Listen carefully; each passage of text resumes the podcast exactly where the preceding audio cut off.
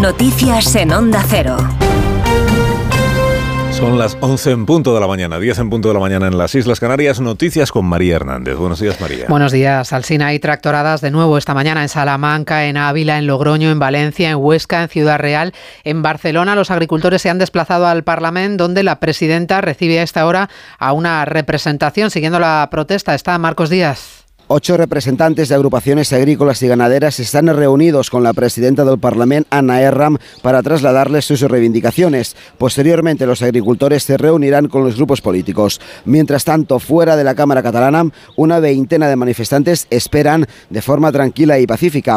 Los tractores están aparcados en las inmediaciones del Parlamento, pero sin entorpecer la circulación ni tampoco los accesos. El gobierno de Navarra ha condenado esta mañana la concentración de tractores en las inmediaciones de la residencia de la presidenta María Chivite. A las protestas del campo sumamos hoy las del sector financiero. Los empleados de banca salen a la calle en Madrid en media hora para pedir mejores salarios. Desde UGT denuncian la falta de desproporción con los beneficios de la banca beneficios récords que solo ha sido suficiente para que nos ofrezcan una horquilla de entre un 2 y un 2,3% de incremento anual fuera de cualquier posible aceptación de las plantillas. Segundo día de luto en la localidad alicantina de Alfaz del Pi por el último crimen machista. El detenido pasa a disposición judicial hoy mientras se suceden las condenas en la calle, concentraciones y minutos de silencio esta mañana. Redacción en Villajoyosa, Antonio García. Siguen sumándose las instituciones a la repulsa por lo sucedido en la Alfaz del Pi con este último crimen machista, el tercero de España, el primero en la comunidad valenciana. Ayer el ayuntamiento del Alfaz guardaba cinco minutos de silencio por la víctima, también ha decretado tres días de luto oficial. Para hoy otras eh, concentraciones eh, previstas, a las 10 se concentraban en la subdelegación de gobierno en Alicante.